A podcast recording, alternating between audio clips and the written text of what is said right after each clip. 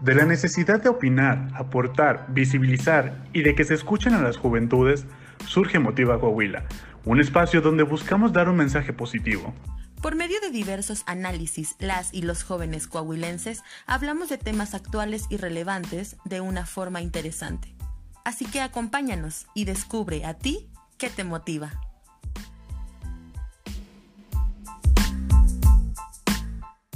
título es COVID-2019, credibilidad ante la sociedad, en la cual van a versar acerca de dos principales bloques. Número uno va a tratar sobre la credibilidad en el sentido de la responsabilidad del Estado en relación a las medidas que se han tomado. Y el segundo bloque tratará principalmente acerca de nosotros como ciudadanos y cómo nos inmiscuimos y cómo vemos el panorama de la pandemia que nos azota el día de hoy en relación a las fake news. Aaron Requenes pregunta que si actualmente hay una fecha estimada por parte del gobierno para terminar la cuarentena. Fíjate que es una pregunta bastante interesante si nos remitimos a que en realidad la federación lo único que hace, y se ha estado haciendo de hecho en varios estados, no solo en el estado mexicano, sino a, digamos, ampliarla conforme se vaya acercando el plazo eh, de terminación que ya habían propuesto en una primera de, es bastante interesante, perdón, es bastante interesante eh, realmente cuál vaya a ser el posicionamiento del Estado ahora que fue relegando las responsabilidades del eh, gobierno federal hacia cada una de las entidades federativas. ¿Qué ibas a comentar, compañera Sofía? Sí, precisamente, bueno, ahorita voy a hacer mención de como una propuesta que se hizo por parte de un gobernador de un estado en el que pues sí, o sea, precisamente solicita como que pues no se les deje como que al aire el cuando las entidades federativas y cómo van a poder pues mitigar la epidemia y pues que sea de manera pues particular, ¿no? O sea, que no se queden de lado como que solos y que la federación pues no les brinde como ese apoyo que se requiere. Bueno, Adelante, Sofía, si quieres dar una pequeña antesala, una presentación sobre eh, los puntos que vas a tratar, en generalidades más que nada. Bueno, este, hola a todos, espero que se encuentren muy bien. Este, primero que nada, nosotros vamos a tratar de abordar aquellos temas que creemos que son necesarios e importantes para que la sociedad se pueda tener informar, o sea, pueda estar informado realmente con, pues mediante aquella, aquellos medios de comunicación que nos arrojan información tanto verídica como falsa. Entonces nosotros nos vamos a abordar en dos temas. El primer bloque va a tratar sobre aquella responsabilidad que tiene o debe de tener el Estado ante la falta de regulación y el combate para esta pandemia. Y en un segundo momento, este, pues estaremos tratando sobre la posición y la responsabilidad que ha tenido el particular al creer y compartir las fake news. Entonces, eh, tú me dices si empezamos como se había tenido en concordancia o qué pasa. Claro que sí. Primero, es necesario eh, hacer un menester de eh, que básicamente el tema del COVID-19 es un tema muy recurrente en los últimos meses y se ha tocado de diversas formas, sobre si los números van creciendo, tasas de contagios se bajan, se sube y el tema de la cuarentena. En relación al tema de la cuarentena, es muy importante hablar acerca sobre las noticias, porque para poder afrontar una pandemia de este tipo necesitamos saber en un primer momento qué debemos de creer, cuándo debemos de creer y hacia qué medios. Es decir, verificar precisamente cuáles medios dicen la verdad y cuáles no. Es por ello que a partir de esta conversación que hacemos eh, a través del grupo Motiva Coahuila, es necesario eh, profundizar sobre diferentes cuestiones que nos azotan en esta situación única en la historia, que es la pandemia del COVID-19. De la siguiente manera, si me permites, Cristian, empezando con tu presentación y propiamente con la idea que vayas a dar acerca del bloque 1, que consta sobre el posicionamiento del Estado. sobre las medidas y medios idóneos para el combate de la pandemia. Adelante, Cristian. ¿Cómo estás, Edgardo, Katia, David? Muchas gracias por la invitación. Muchas gracias a quienes nos están eh, viendo. La verdad es que es un tema muy interesante a raíz de lo que ha acontecido desde que se ha declarado como pandemia. Eh, la verdad es que como estamos en casa muchísimo tiempo, consumimos más atención a los medios de comunicación y llamándose televisión, radio, redes sociales sobre todo, y esto ha acrecentado pues una superación de información que nos bombardea todos los días. Y ante esto, las fake news han superado la información confiable sobre el COVID-19. Este es un fenómeno que se ha estado desatando a lo largo de estos días de contingencia. Nos hemos estado dando cuenta, yo en lo particular, que, que soy empleado de una dependencia de gobierno, nos damos cuenta que el gobierno federal ha acatado una responsabilidad muy importante que es la de informar a las y los ciudadanos. Todos los días se da una rueda de prensa exclusivamente sobre este tema y el único medio confiable pues es la Secretaría de Salud a través de estas ruedas de prensa que se que se dan de manera diaria todos los días a partir de las 7 de la noche que encabeza el subsecretario de Salud, Hugo López Gatel, y que luego replican los medios de comunicación. Pero ojo aquí, aquí se desata una, una, un fenómeno muy interesante. Los medios de comunicación difunden lo que entienden, no lo que se les, lo que se les, pues, transmitió de información, sino lo que entienden. En algún momento llegan a causar una desinformación y a su vez se desata en un pánico colectivo en la sociedad. Por otro lado, este, yo recuerdo mucho un caso donde la Secretaría de Gobernación, yo creo que es la primera vez que me he dado cuenta de eso, donde la Secretaría de Gobernación anunció una sanción a un diario de la ciudad Juárez por difundir noticias falsas. De esto y más vamos a estar platicando, Edgardo. Muchísimas gracias por esta primera intervención. Claro, es bastante interesante tu postura, Cristian, respecto a las autoridades y sus pronunciamientos y cómo la población va tomando estos pronunciamientos e informes que van dando de manera rutinaria. Porque podemos eh, identificar que en un primer momento en la pandemia existían dos corrientes bastante interesantes de pensamiento sobre cómo tomar eh, esta situación. Por un lado, teníamos a la gente que estaba demasiado relajada, creyendo que el COVID-2019 obviamente nada más era una gripa y no había mucho de, qué preocuparse. Y la contraparte está la gente que cayó en la histeria colectiva, haciendo compras de pánico y haciendo medidas que iban más allá de lo que se podía considerar sano para la salud mental o bueno inclusive para eh, la sociedad. Es por ello que es bastante interesante sobre cómo se interpreta eh, el propio informe o los resultados que puede darse a través de, del desarrollo de, de, la enfermedad. Pues. De esta forma, entonces, se le cede el uso de la voz para a la compañera Sofía respecto a su posicionamiento en el primer bloque. De la misma forma, se le invita a los asistentes y a la gente que está siguiendo la transmisión que pueda realizar preguntas libremente a través de la caja de comentarios y precisa, eh, hacia cada uno de los oradores o hacia mi persona. Adelante. Bueno, muchas gracias Edgardo. Les mando un saludo a todos, a quienes nos estén viendo, a mis compañeros y a toda persona que pues esté dentro de esta transmisión. Bueno, eh, concuerdo mucho con lo que dice Cristian. Realmente los medios de comunicación nos brindan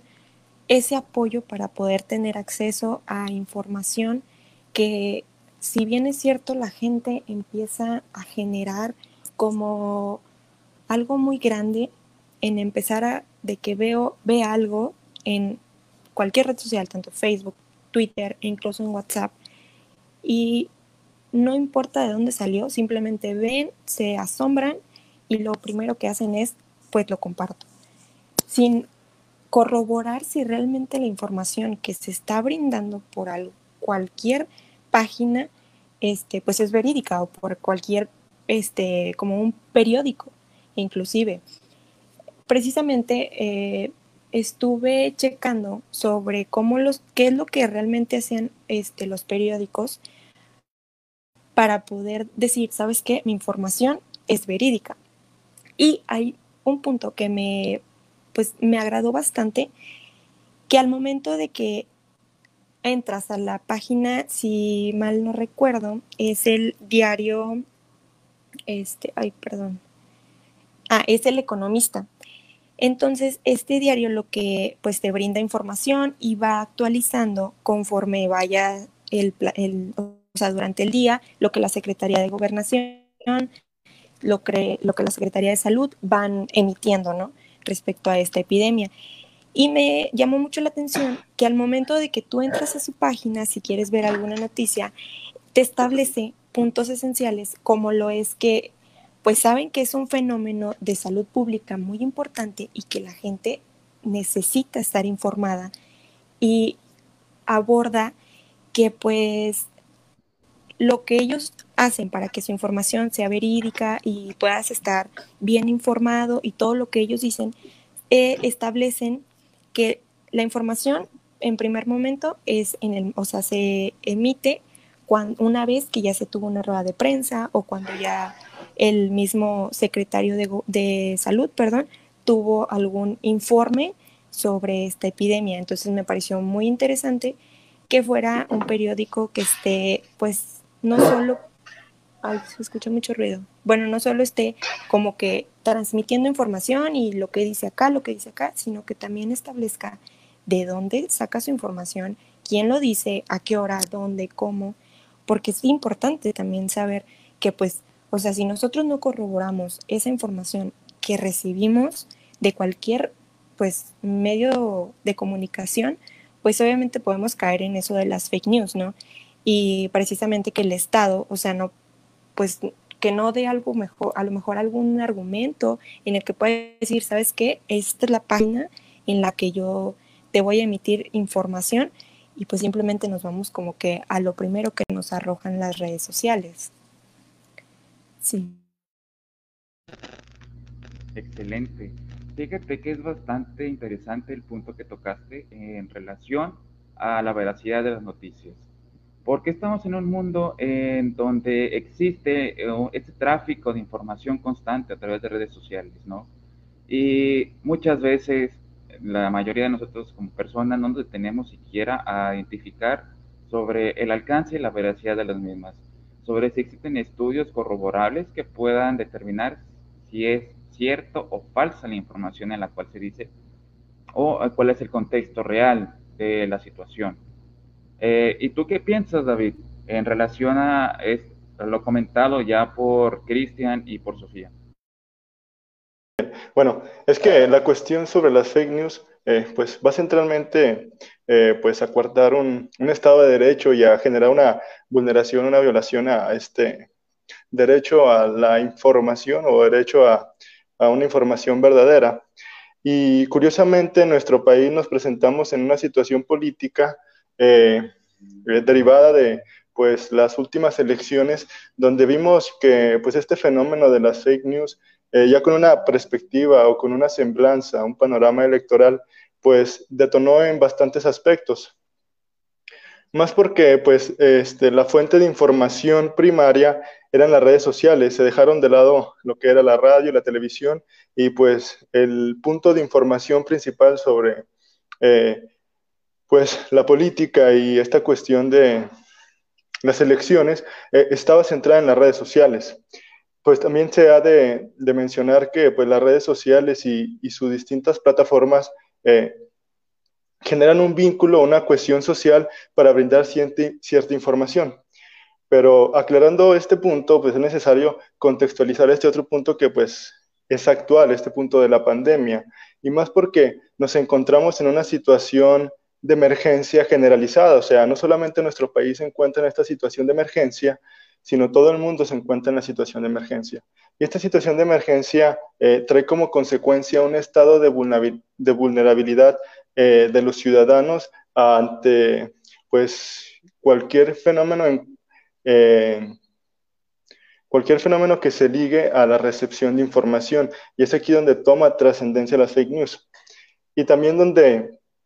pues derivado de esta pues cuarta transformación podría llamarse derivado ante este fenómeno histórico que eh, se manifiesta en México, que pues eh, tiene el primer eh, presidente notoriamente con tendencias políticas de izquierda, obviamente la oposición se hace valer de estas noticias falsas para pretender desacreditar las acciones que tiene el gobierno, el gobierno en acción en este país. Eh, a mí me causa bastante conflicto porque he visto fake news que, o sea, son eh, incluso hasta cómicas, o sea, porque en estos días anteriores estaba, estaba una noticia por ahí difundiéndose en, redes sociales sobre eh, la imposición de un impuesto para poder solventar la pandemia que en sí se sustanciaba en el que pues todas las personas que tuvieran alguna mascota iban a, caer en el supuesto de poder solventar este impuesto pues para generar, generar los recursos y pues darle frente a la pandemia. Y nos encontramos con otra noticia también muy interesante porque pues se entendía que dentro de la oposición eh, el presidente había pedido un préstamo de mil millones de dólares para hacer frente a la pandemia y pues obviamente había esta clasificación de perspectivas sobre este, sobre este hecho que pues daba pie a que varios sectores de la población emitieran su crítica y su afrenta frente a este gobierno. Eh, vemos que pues las fake news se alimentan centralmente de este derecho a libertad de expresión, pero el, la fake news como un como una actividad o como un hecho reproductivo de la libertad de expresión atenta frente a sí misma, atenta frente a sí misma ante la libertad de expresión porque no es una eh, expresión verdadera o no es una expresión eh, apuntada a llevar un hecho contributivo en la comunicación social.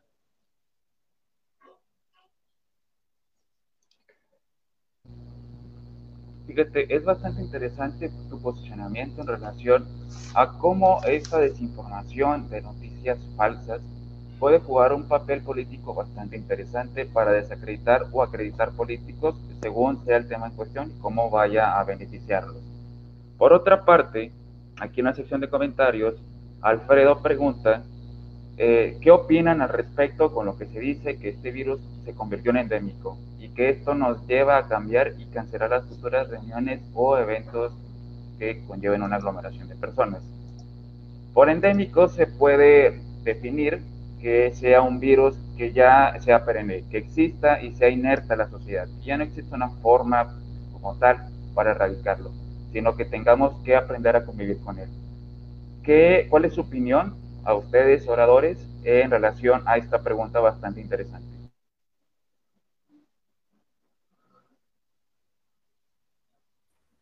Si me permites, Edgardo, me gustaría responder primeramente este, esa pregunta tan interesante. Fíjate que a raíz de eso, este, voy a ir, voy a iniciar con la contraparte a esa pregunta. Escuché, vi, leí muchas veces que ya había, que ya existía incluso la cura para el COP2, eh, el COVID-19 o coronavirus, como lo conocemos, y, e incluso en la comarca lagunera, en una farmacia ubicada en el centro de Torreón, ya en una cartulina fosforescente eh, escribían que ya tenían la, vacuna contra el coronavirus. Es cierto, eh, la Organización Mundial de la Salud y sus expertos nos han dicho que podría convertirse en,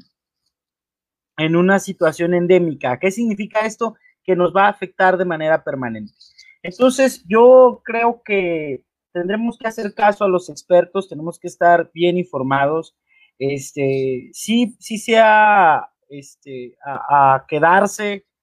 eh, el virus y podría no irse nunca, ¿no? Y afectar toda nuestras, nuestro estilo de vida. Yo creo que por eso el gobierno de México ha llamado a esta etapa como una nueva normalidad, que probablemente no nos guste y que nos pueda gustar la vieja normalidad, ¿no? Porque probablemente así suceda. en una entrevista y de tono muy gracioso le preguntaban al subsecretario de salud cuándo iba a terminar la pandemia o cuándo íbamos a terminar con el coronavirus. Y él decía que probablemente nunca y tendremos que aprender a, sobrevivir con él, ¿no? Entonces yo creo que lejos de que se encuentre una cura, tendríamos que empezar a aprender a, a vivir de una nueva manera, aprender a convivir de una u otra manera ante la sociedad. Probablemente no, no nos guste, pero pues bueno, ya estamos en este punto de contingencia. Ojalá no sea así, ojalá se encuentre la cura, ojalá podamos erradicar este virus como se ha erradicado otras enfermedades. Es bastante tu comentario sobre la nueva normalidad, que básicamente implica en la destrucción de la antigua normalidad para dar pie a una nueva forma de vivir, viviendo y conviviendo con este nuevo virus. Eh, de la misma forma, María Elena pregunta,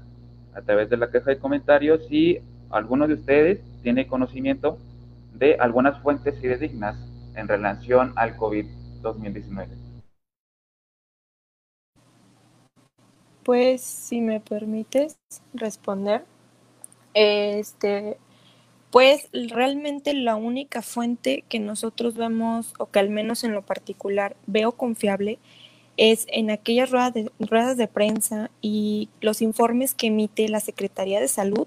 y la Secretaría de Gobernación que pues si bien es cierto son secretarías que no, son las como que las más idóneas para poder brindarnos información pues que sea verídica. Pues si bien es cierto son quienes están llevando a cabo este toda esta formalidad que esta organización para poder llevar, o sea, en conjunto tanto las entidades federativas como la federación, pues la pandemia, ¿no? Y a su vez tengamos el acceso a una información que pues si bien es cierto muchas veces la gente piensa que no es cierto, que, que ocultan números de, pues, de cantidad de decesos, de casos confirmados, etcétera. Entonces, creo que es importante también resaltar que hace unos días hubo una rueda de prensa que emitió el secretario de Salud y un precisamente un periodista le hace una pregunta de que es que cómo se lleva a cabo esto de la curva y de las, estableció algo así como de las ocho curvas que hay. Entonces el secretario de salud se queda así como de, a ver, ¿cuáles ocho? ¿Cuáles ocho curvas me hablas? Entonces el periodista le dice, no, pues es que es de acuerdo a lo que he visto, la gráfica que presenta. Entonces el, secretario, el secretario de salud se queda así como de,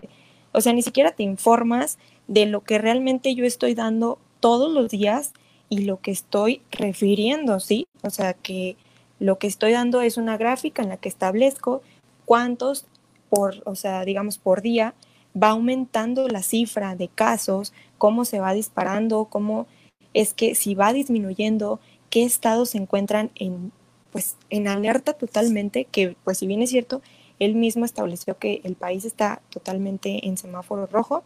pero pues obviamente ahorita hay estados en los que como Colima que pues tiene una menor este, que la pandemia no está afectando tanto. Y pues sí, creo que para, eh, esa sería en particular la única fuente en la que podría decir que la información es verídica y que es la idónea para poder tener este, pues sí, o sea, acceso a ella y que podamos decir que pues está realmente diciendo la verdad. A mí me gustaría hacer un comentario al respecto sobre ese tema, sobre la, si es fidedigno este tema del coronavirus. Creo que, pues, en sí es cuestionable porque no hay un contacto real por parte de las personas hacia, pues, este tema del, COVID, no hay una, una experiencia personalizada, una experiencia subjetiva, pero vemos cómo este, organizaciones, instituciones internacionales han adecuado sus actividades positivas, sus políticas de actuación a lidiar sobre este problema. Eh, como organismos internacionales como lo son la eh, Comisión Interamericana de Derechos Humanos emite sus recomendaciones a, todos sus estados que pues han ratificado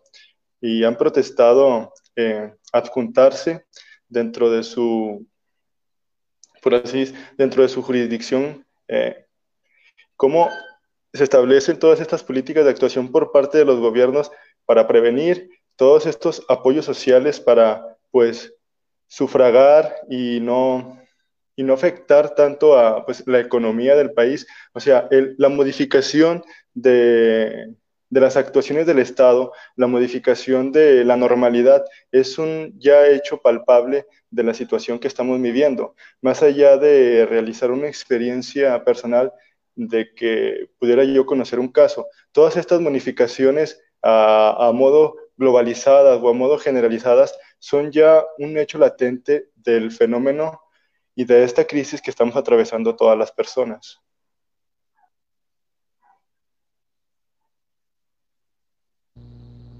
Muy bien, David.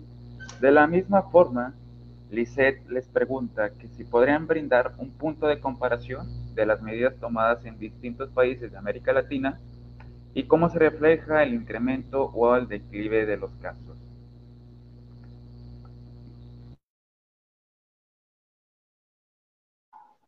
Si me permite la intervención,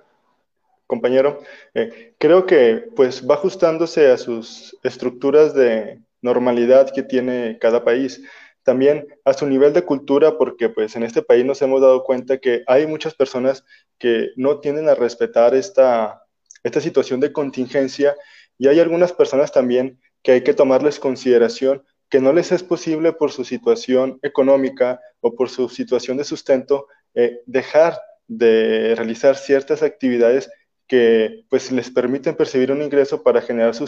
sustento diario. Creo que cada país tiene su estructura de normalidad, cada país tiene diferentes eh, enfoques culturales, diferentes enfoques sociales, diferentes enfoques de conciencia, cómo lidiar con estos problemas que a su vez se ven reflejados en esta cuestión de poder lidiar con un problema de esta magnitud. He visto también dentro de las redes sociales que pues se le ha hecho una discriminación descabellada a las personas de bajos recursos por el hecho de pues estar ellas llevando a cabo actividades cuando se supone que todos deberíamos estar en casa. Creo que dentro de ese punto debería existir por parte de nosotros una enorme consideración porque pues es el único es la única actividad, es el único es la única actuación que puede generarle a esas personas pues el recurso para poder llevar a su sustento a su familia, porque pues si vemos que pues se quedan en casa, vamos a, a ver que pues se encuentran en una situación de todavía más vulnerabilidad de la que se encontraban si es que ellas realizan actividades al aire libre o no respetan esta puesta que tiene el gobierno de quédate en casa. Muchas gracias, David. Y precisamente atendiendo el caso de América Latina se solicita una situación bastante interesante en relación a cómo se lleva a cabo esta pandemia en países en los cuales no se cuenta con una infraestructura o fondos suficientes, como puede ser Francia o Alemania, para cubrir los gastos que puedan suscitarse a través de todos los pequeños, grandes y medianos comerciantes. Eh, surgiendo de esto la premisa o el dilema sobre si mueres de hambre, o mueres a causa del virus. Y en relación a la cuestión cultural, pues cabe destacar también la pregunta de Joana Ramírez, que dice, ¿podrían ustedes mencionar algunas noticias falsas, noticias falsas que se hayan difundido a lo largo y ancho del mundo? Y esta pregunta me parece interesante, a ver si la puede responder la compañera Sofía, en relación a qué alcance han tenido estas noticias y pues, pues la sustancia y el fondo a la cual se, se atañe. Adelante. Bueno, muchas gracias, Joana, por la pregunta. Es muy interesante tu pregunta precisamente porque el día de hoy este, recibí como una liga en la que, si quieren ahorita se las pongo en los comentarios, en la que te hacía referencia a que un niño de la India de 14 años, claro, ya muy estudiado y que creo creo que es astrólogo. Y bueno, entonces que supuestamente él había sido quien había este, dicho que iba a existir el coronavirus desde agosto del 2019. Entonces me pareció importante que al momento de que abro la liga, o sea, es una página totalmente que pues, no, nunca la había visto, es desconocida, y empieza más abajo, empieza a decir que ahora este, pues él está, él establece que la, la pandemia que vivimos va a terminar en septiembre de este año. Y, a su vez manifestó que va a haber a, un, como que una, un choque, va a haber un, como un nuevo brote de enfermedades porque pues dos planetas se van a, unir. O sea, son cosas que dices, a ver, o sea, ¿quién, ¿de dónde lo sacaste? ¿Quién te lo dijo? O sea, eh, no sé, o, sea, fue una noticia que se empezó a difundir, yo la vi apenas hoy y realmente me sacó mucho de onda el hecho de que como un, un niño, o sea, digo, por mucho que a lo mejor estés estudiado, pero estés emitiendo información y estés haciendo que la gente se asuste, que la gente se sienta como de, ay, no es que iba a pasar esto, o que diga, ah, como en septiembre ya se va a terminar, como él ya lo predijo, pues ya puedo salir y que ves precisamente lo que se empezó a dar, que aquí, mismo en Torreón empezaron a difundir de que que tal personita ya había dicho que no, que sal, que vete, que pues puedes hacer lo que quieras, empezar a hacer fiestas, ah, pero menos de 10 personas. O sea, creo que eso es algo en lo que no podríamos decir que es correcto. O sea, precisamente porque si el mismo secretario de salud, quien está informado totalmente, o bueno, la mayor información posible puede tener a su alcance, es quien nos dice, lo, o sea, lo que menos pueden hacer ahorita es pues estar en cercanía de gente que no está en tu casa, de gente que sabes que está saliendo, que está, está haciendo actividades en las que se pueda propagar más este virus. Y creo que también un punto muy importante fue acerca de un informe que emitió precisamente el secretario de Salud el 3 de junio de este año, en el que dice que el semáforo se encuentra todavía en rojo, que es como ahorita lo comentaba, y a su vez que se va a hacer una reapertura de ciertos establecimientos y que se incluyó a la lista de actividades esenciales tres actividades que son pues la industria automotriz, eh, la minería y la construcción, que fueron, pues estuvieron haciendo como esta, pues más o menos como haciendo una gráfica de qué es importante, qué no es importante. Entonces, y algo que me, me tiene en conflicto es cómo si el mismo secretario de salud está diciendo que el país está todavía en semáforo rojo y que nuestro estado es uno de los más, o sea, alertas en este momento y se hace la reapertura de un, de un centro comercial como lo es Galerías, en el que sabemos que pues hay muchísima gente de por medio, o sea, tanto los trabajadores de los locales como pues esa gente que dice no pasa nada, no, no me, es, yo no le creo al coronavirus y me, me da igual, y que pues a su vez va, o sea, y de verdad es, es muy triste ver que ni siquiera tienen la noción de lo que realmente está pasando o hasta que les pasa, hasta que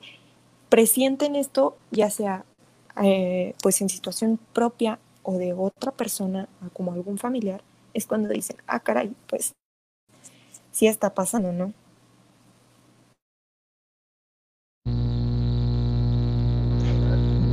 A mí me quiere... Este, yo quiero hacer una aportación al respecto, y más porque pues fue muy sonado aquí que pues este virus no era no era real, no, no existe este virus y en los hospitales pues estaban matando a la gente de, porque los inyectaban de otra cosa. Incluso personas afirmaban que pues sus hijos no tenían ese tipo de síntomas, sino que ingresaron por esa cuestión y que pues misteriosamente se contagiaron de coronavirus y murieron. O el muy sonado en las redes sociales, que incluso llegó hasta llegar a la sátira dentro de los memes, que fue el, que, el, líquido de las rodillas, que se extraía el líquido de las rodillas y era para, pues, para que los hospitales o los doctores se los vendieran en Estados Unidos. O, o sí, o sea, este, este tema central de que pues el virus era inventado y de que en los hospitales eh, los mataban justificando estas muertes del COVID. Y vemos esta, me viene a la memoria a mí hace a mí recientemente vimos que en, el Estado de México, en una ciudad, no recuerdo eh, en concreto el nombre, pero este, muchas personas invadieron un hospital y agredieron físicamente a miembros eh, del hospital, enfermeros, camilleros, médicos, por este tema de que no los dejaban ver a, no les dejaban ver a su familiar que ya había sido, eh, pues, declarado como, como muerto por este tema de COVID y que ellos pensaban que era por otra razón. Aquí vemos una, es un reflejo cultural de, de, este desacuerdo y de esta noción falsa que se tiene de que pues, en los hospitales a la gente se las mataba para poder justificar las muertes y los decesos de esta enfermedad. Gracias a ti. En relación ahora con la siguiente pregunta, que de igual manera la pregunta Lisbeth, eh, sobre qué opinan del modelo de centinela de vigilancia epidemiológica en México para vigilar los nuevos casos. Esta pregunta me parece bastante interesante que la respondas tú, Cristian. ¿Cuál es tu posicionamiento en relación a, el modelo Centinela? Adelante.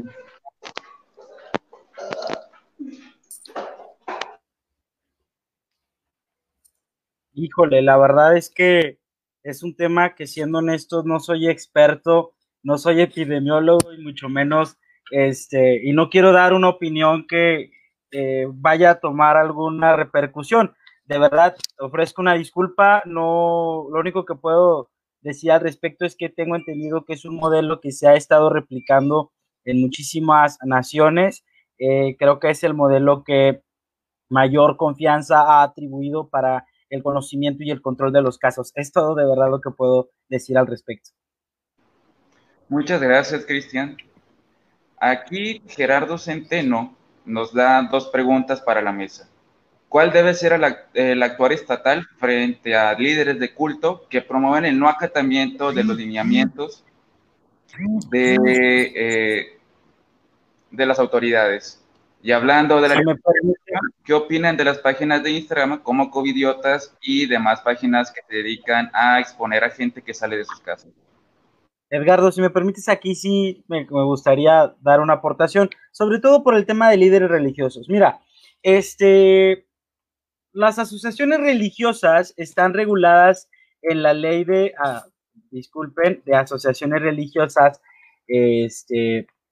que podemos encontrar publicadas en el diario oficial de la federación y que de una manera muy este, literal nos dice cuáles son las atribuciones que tienen estas autoridades o ministros de culto. Mira, sobre todo en el artículo tercero de esta ley de asociaciones religiosas que nos dice que el Estado mexicano es laico, pero este, ejerce autoridad sobre toda manifestación religiosa, ya sea individual o colectiva. Y de una otra manera le hace un llamado a las, a las asociaciones religiosas para que se conduzcan siempre a sujetarse a la constitución, a las leyes que de ella emanen, pero también el respetar a las instituciones del país, para que se puedan abstener de perseguir fines que vayan en contra del mismo Estado mexicano, pero sobre todo respetar las, las leyes y las normas, así como las indicaciones que sean emitidas de manera formal por las autoridades estatales. Ante esto quiero decir que he escuchado a muchísimas, muchísimas personas que, son ministros de culto de cualquier denominación, he escuchado protestantes, así mismo como yo he estado al pendiente de una manera particular sobre la Iglesia Católica y he dado seguimiento a sus reuniones. Y me he dado cuenta que hay una desobediencia total a las autoridades mexicanas. Yo de verdad espero, espero muchísimo que se ponga una atención porque se está violando en toda su totalidad la ley de asociaciones religiosas. Esto le compete única y exclusivamente a la Secretaría de Gobernación del Gobierno Federal. Ojalá que se pueda atender ante este llamado porque hay muchísimas iglesias que ya abrieron, hay otras iglesias que lo hacen en secrecía, cierran sus puertas y los feligreses adentro no sabiendo que de verdad es un peligro, de, ante la pandemia que estamos pasando. Entonces, yo creo que aquí sí sería hacer un llamado a que nos animemos y reportemos ante la Secretaría de Gobernación a sus líneas de contacto y que denunciemos. De verdad es que nadie puede pasar por encima de la ley y del el derecho mexicano. Excelente participación, Cristian. Ahora, en dado caso de que no quieran profundizar más acerca de este tema, me gustaría ver, eh, por ejemplo, que Sofía nos comentara cuál es el posicionamiento que adopta en relación a estas páginas en redes sociales que se dedican a exponer a personas que salen y rompen la cuarentena. ¿Qué, alcance puede tener el hecho de esta exposición, del escrutinio público eh, por salir a divertirse en momentos en los cuales no se debe de hacer? Bueno, eh, quería hacer una manifestación acerca de la primera pregunta que me pareció muy importante y más porque aquí mismo en la comisión de Motiva establecimos un posicionamiento que como ya lo bien lo dijo Cristian, o sea, hicimos referencia a este artículo de la ley de asociaciones religiosas y de culto público. Y pues precisamente abordamos el tema de un, un video que circuló en redes sociales de una persona de un culto religioso de aquí Torreón en el que empezó a hacer manifestaciones y empezó a decir, este, inclusive abordaba como carteles en los que ponía que la OMS, que su información no era verídica, que simplemente lo que decía no era cierto, que, la, que el coronavirus no, no nos estaba no estaba presente, que muchas cosas de las cuales, pues, si bien es cierto, tiene muchos seguidores y tiene mucha gente que cosa que dice, cosa que le hacen caso. Mm, o sea, estoy a favor de que cada quien pues es libre de su religión y de pues adoptar cualquier que más le parezca y con la que más se identifique, pero creo que es importante esto mismo que nos precisó Cristian, o sea, que nadie debe de sobrepasar las leyes. O sea, si bien es cierto, podemos tener este libre, esta libertad al a, pues asociarnos con una religión, pero siempre y cuando esté conforme también a lo que el gobierno nos establece. O sea, no, no estar como del lado de solo yo aplico mis leyes y dejo de lado lo jurídico. O sea, creo que es importante establecer este punto. Y respecto a mi posicionamiento de aquellas páginas, y si mal no recuerdo, creo que fueron como tres páginas las que estuvieron circulando, este, en las que se exponía gente que salía, que hacía fiestas, que se iba a cualquier lugar. Ay, pues la verdad es que sí estoy, este, creo que cada quien somos responsables de las acciones que tenemos. Creo que siempre nos va a llegar como eso de, pues todo tiene, pues yo hago algo y puede tener una consecuencia tanto mala como buena en estos momentos de pandemia. Entonces, sí, la verdad no estuve de acuerdo en que se estuvieran exponiendo de esta forma a las personas porque creo que es, hay una manera distinta en la que podemos hacer que, no sé, inclusive aquí en el estado de Coahuila se pueda hacer una sanción o que sea se le haga un llamado al gobernador para aquellas personas que están haciendo este tipo de eventos, que pues sí me tocó ver de que se iban a, hacían fiestas y que precisamente también pude observar que muchos lo tomaron como, como burla, como de que mírame, e inclusive se seguían tomando fotos, seguían saliendo y ponían de descripción el no me importa, quiero salir en pues en esta en esta página y ponían a la página. Entonces era como de o sea, creo que se estaba haciendo algo más que, a la, gente, que la gente lo estaba tomando ya no de la seriedad que requería, sino realmente ya era como de más de cuestiones de burla y de que, ay, sí, mira, no importa, no pasa nada. Entonces, me parecía pues más idóneo el haberle hecho como este llamado a pues nuestro gobernador, a nuestro alcalde, que pues sabes que están habiendo estas situaciones, o sea, deberías de hacer algo en cuanto a, no sé, simplemente en que si sabemos que alguien está haciendo una fiesta en viñedos, pues obviamente, o sea, sabes que estoy viendo, te mando, o sea, empiezas a, a decir, no sé, mandas algún informe en el que pues dices, oye, sabes que estoy viendo que estas personas están haciendo tal este, manifestación, están haciendo una, este, pues una fiesta, no sé, una celebración en la que pues está viendo bastante gente, ¿no? Y pues bueno, o sea, yo creo que sí estuve en contra de, de la verdad cómo se estuvo exponiendo de esta manera porque en un principio dije, pues mira, o sea, qué bien, ¿no? Como que la gente va a empezar a agarrar pues la onda y me di cuenta que no, o sea, que lo empezaron a tomar como de, o sea, les valió y, ay, qué padre, salieron una página, entonces ya me pareció algo que realmente no iba, o sea, y que no se debió de tomar como tal. Edgardo, si me permites, me gustaría hacer una intervención. Adelante, Cristian respecto a lo dicho por Katia,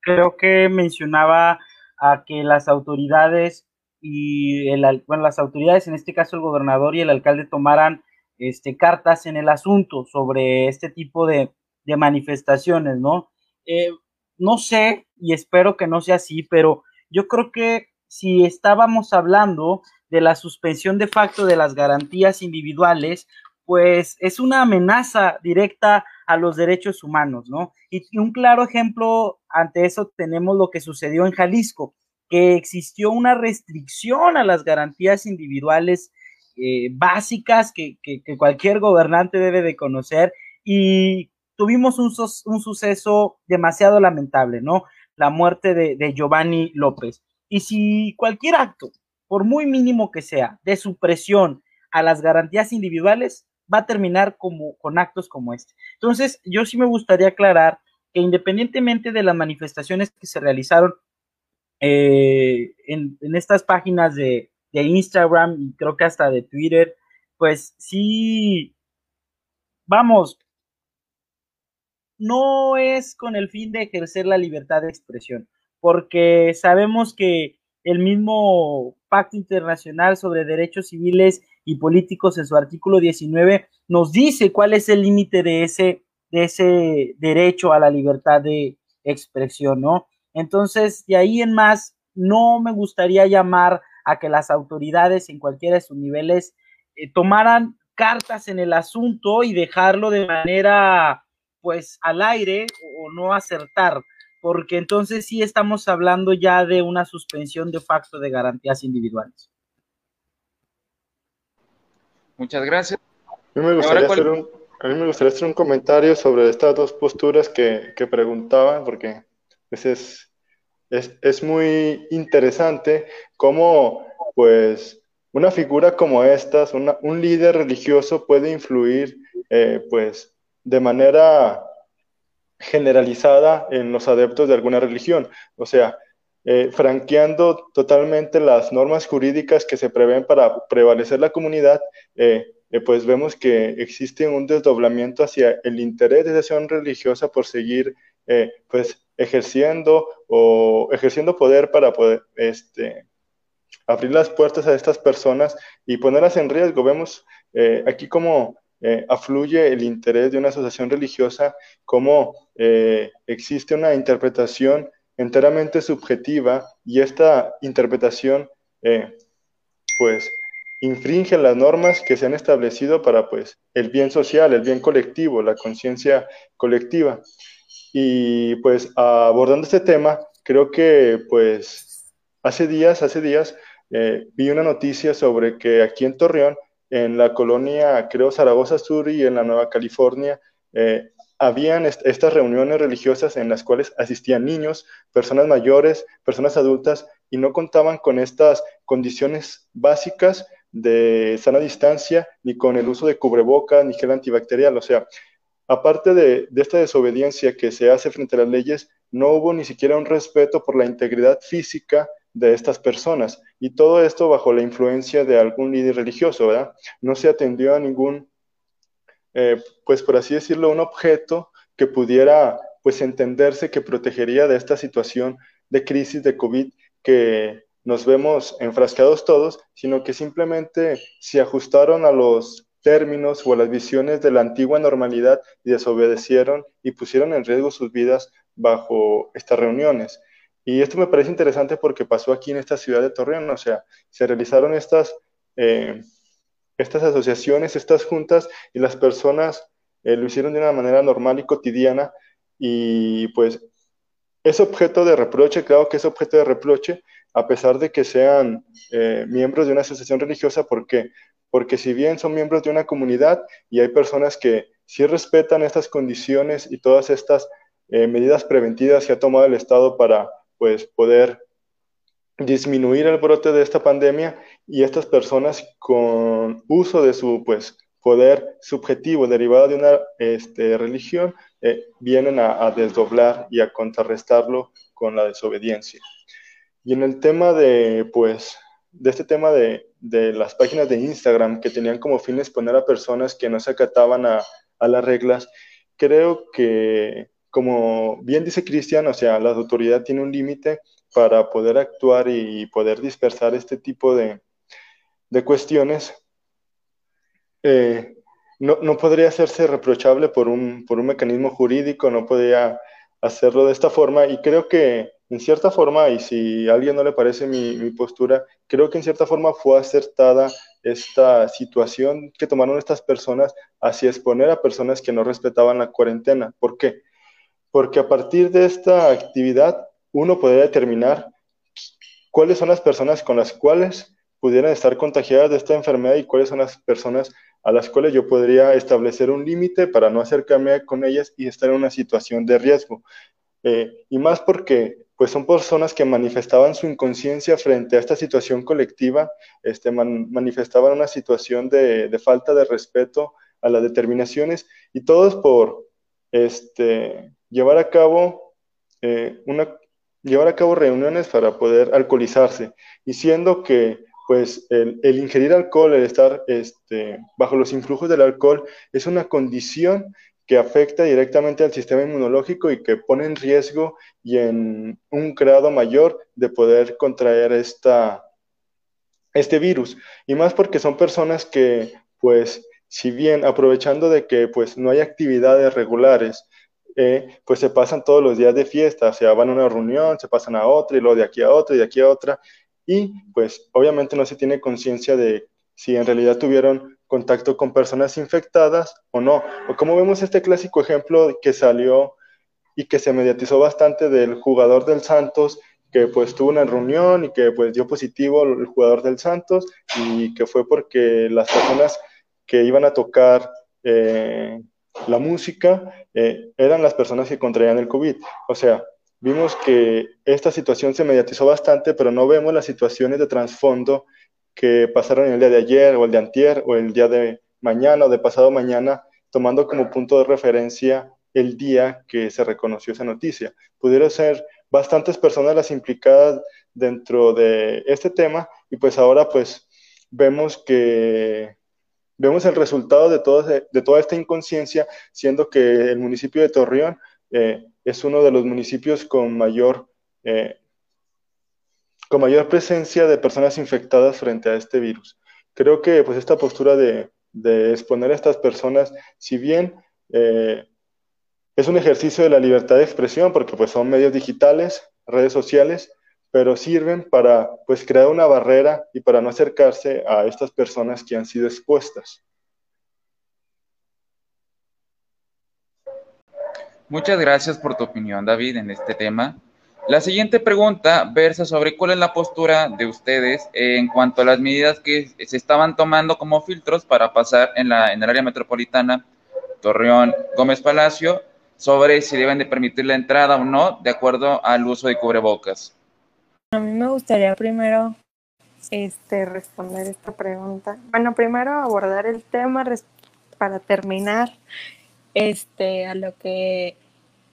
pues fue mi postura, mi posición, y no fue, o sea, no fue en base a que las autoridades hicieran, o sea, pues se fueran más allá de lo que tienen de límite, ¿no? Sino que a lo mejor hicieran un llamado de atención, pues que si bien es cierto nos encontramos en una pandemia, ¿no? Entonces es importante este, aclarar que pues, o sea, ahorita no estamos en tiempos de poder organizar o de poder juntar a un cúmulo de, de personas, pues para podernos, hay que simplemente vernos, ¿no? Entonces, me pareció muy buenas sus dos aportaciones, tanto de David como de Cristian. Y pues sí, o sea, realmente mi, mi posicionamiento era más que nada en eso, o sea, que solo fuera como un llamado de atención a estas personas que estaban, que pues no fue un día, no fueron dos, o sea, fue pues por varios días en los que estuvieron haciendo este pues estas fiestas y eventos y bueno, en fin. Em, y ay, se me olvidó tu pregunta. ¿Cuál fue tu segunda pregunta, Edgardo, por favor? claro. La pregunta que hizo Joana es sobre la postura de las medidas y los filtros que se toman en consideración ah, en el área metropolitana de La Laguna. Sí, bueno, eh, por lo que tuve este conocimiento respecto a estos filtros que se estuvieron poniendo dentro de, por ejemplo, el acceso de Torreón a Gómez y este de supuestamente creo que de Gómez Salerdo, me parecieron pues que realmente no, uh, en los primeros días como que del mes de mayo empezaron a poner así como de que si no tenías cubrebocas, o sea, no, no pasabas a cualquiera de las tres ciudades, ¿no? De la laguna. Y me pareció interesante que después, o sea, ya se dejara ingresar a cualquier persona. O sea, trajeras cubrebocas o no. O sea, simplemente era como que ni siquiera estaba bien establecido este filtro. O sea, realmente solo era como que autoridades se ponían en el acceso, bueno, en el puente, en cualquier puente y decían, sabes que no traes cubrebocas, te regresas. Y también este tuve conocimiento de que cuando ibas a ingresar a, Gómez o a Torreón, este te en el carro te rociaban de gel antibacterial. Entonces me acuerdo mucho de que una persona me dijo, es que cómo puede ser que me hagan esto, o sea, de que inclusive mi papá, que pues tiene, este, pues sus actividades son el, pues, la movilidad y eso, me dice, es que no puede ser que, o sea, ¿cómo vas a ir rociando cada carro que va pasando? Cuando dices, oye, pues, o sea, el virus no se propaga de, nomás de esa forma, o sea, el que tú cruces en tu carro, o sea, a otra ciudad, ¿no? O sea, creo que no fue la manera más idónea para combatir esto, porque realmente a la gente ahorita, o sea, o te pones el cubrebocas para pasar y después te lo quitabas, o sea, creo que no fue un filtro en el que se pudiera llevar a cabo una organización adecuada y que pudieras decir como que, ah, mira, está dando, o sea, pues sí, sí está llevando a cabo una buena, este, en cuanto, por ejemplo, a que los casos estén descendiendo. En cambio, pues, si podemos ver en el reporte oficial de hoy, se ya aumentaron 30 casos de las 12 del mediodía a las 7 de la tarde de hoy. O sea, creo que no fue lo más idóneo que se hizo en cuanto a esos filtros. Mi estimado Edgardo, si me permite responder a la misma pregunta. Mira, y aquí este, acompaño a lo que interpuso la Comisión Estatal de Derechos Humanos ante el Tribunal Constitucional Local, que fue una demanda de acción de inconstitucionalidad por parte de un decreto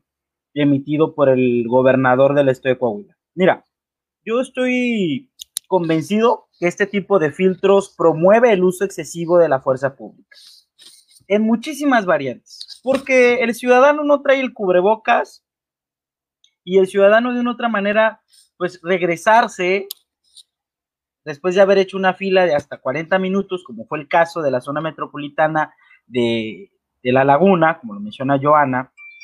claro que, causa una molestia. Entonces comienza una discusión y, con, el, con el elemento de la, fuerza, de la fuerza pública y de una otra manera promueve un uso excesivo de la misma. Por otro lado, yo creo que la crisis sanitaria no faculta a los gobernadores o presidentes municipales a implementar alguna medida de restricción a los derechos humanos y a las garantías individuales, como pueden ser la restricción de una manera como los retenes que nos mencionan, las multas, las restricciones de paso incluso, y mucho menos debería dar carta abierta para que las autoridades municipales o estatales con sus corporaciones puedan hacer uso de la fuerza de una manera desmedida o discrecional. Entonces, yo considero que este tipo de filtros son actos inconstitucionales. Por otro lado, esto nos lleva a los casos que estamos viviendo de, última, de, últimos días. O el uso, el uso excesivo de la fuerza pública ha traído consigo muertes, desapariciones forzadas. Lo vemos en Jalisco. Por un cubrebocas, Giovanni López murió por no portar un cubrebocas. Esas son las, las, las acciones a las que me refiero con la que los alcaldes o gobernadores no deberían de implementar este tipo de restricciones a los derechos humanos o garantías individuales. Eh, como es mi última intervención, aprovecho para despedirme de ustedes, aprovecho para darle las gracias a Motiva, Edgardo, muchas gracias, a Katia y a David, es un gusto haber coincidido con ustedes, esperando volver a, estar juntos. Los invito a que dejen sus comentarios, yo estoy seguro que muchos de nosotros vamos a estar comentando por aquí, pero sí, Edgardo, por último, invitarlos a que nos informemos, a que cualquier fuente que no sea el de forma, que no sea el acueducto, que no sea el Sopitas ni cualquier otra fuente rara, que corroboremos las fuentes y que corroboremos las noticias por lo menos con otras tres fuentes confiables. Entonces, no caigamos en crear el pánico colectivo. Los invito a eso y ojalá que sigamos pues al pendiente y en contacto. Muchas gracias. Este, les comentaba, creo que en esta postura que comenta Cristian sobre las actividades, sobre estas medidas que toma el Poder Ejecutivo, tanto estatal como municipal, creo que en cierta forma, como él lo comenta, sí, sí son una violación al ejercicio de libre tránsito, y más por esta cuestión de pues, no llevar a cabo estas cuestiones mínimas por parte de las personas de pues, poder traer un cubrebocas. Creo que pues dentro de todas estas compras de pánico a todas las personas no les fue accesible conseguir un cubrebocas y pues vemos que ese cruce eh, metropolitano, como bien lo mencionas, eh, la mayoría de las personas que tienden a atravesar es porque cuentan con su centro de trabajo en la parte céntrica de Torreón. Ah, les comentaba, porque en la parte céntrica o en la parte industrial de Torreón tienen su empleo. Creo que una forma de pues contrarrestar esta situación de pues si no tienes tú un cubrebocas, si no cuentas con un cubrebocas, en vez de yo regresarte a que eh, pues consigas uno o a que te resguardes en casa, yo te lo proporciono. Creo que eso hubiera sido una medida pues atinada dentro de esos filtros, el detectar a personas que no tenían un cubrebocas y el Estado poderlos proporcionarlos para poder de esta forma asegurar esta cuestión, siendo que el Estado es el que está requiriendo, siendo que el Estado es el que está proponiendo que las personas eh, recurran a estas medidas dentro de, una dentro de una posición solidaria, el Estado también los debería brindar. Y pues a manera de conclusión, tuve por ahí unas fallas técnicas al inicio, pero igual, igual que mi compañero Cristian, instarlos a que pues consulten fuentes verídicas de información, vayan a las páginas de, la Secretaría de Gobernación, a las páginas de la Secretaría de Salud, vayan a, a los Twitter de pues los de los funcionarios públicos que llevan a cabo estas manifestaciones frente a esta contingencia, porque en cierta forma es irresponsable estar en una red social como Facebook, eh, Instagram o Twitter y ver que pues alguna fuente extraña postula cualquier información respecto al tema y la compartamos y no pues consultar estas eh, referencias, no consultar estas fuentes confiables para poder nosotros también estar en una situación eh, de seguridad frente a la información que, eh, que, compartimos. Y esto pues en términos de pues no es entrar en el pánico generalizado que pues es una de las características, es una de las características mayoritarias que distinguen este fenómeno social.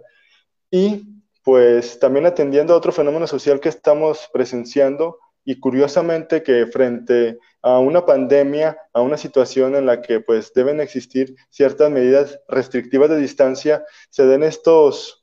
estos fenómenos de manifestación frente, frente a las actuaciones que lleva el gobierno. Vemos en Guadalajara, vemos en la Ciudad de México, atendiendo a nuestro, a nuestro país. Creo que eh, en cierta forma es tanto la presión, es tanta la,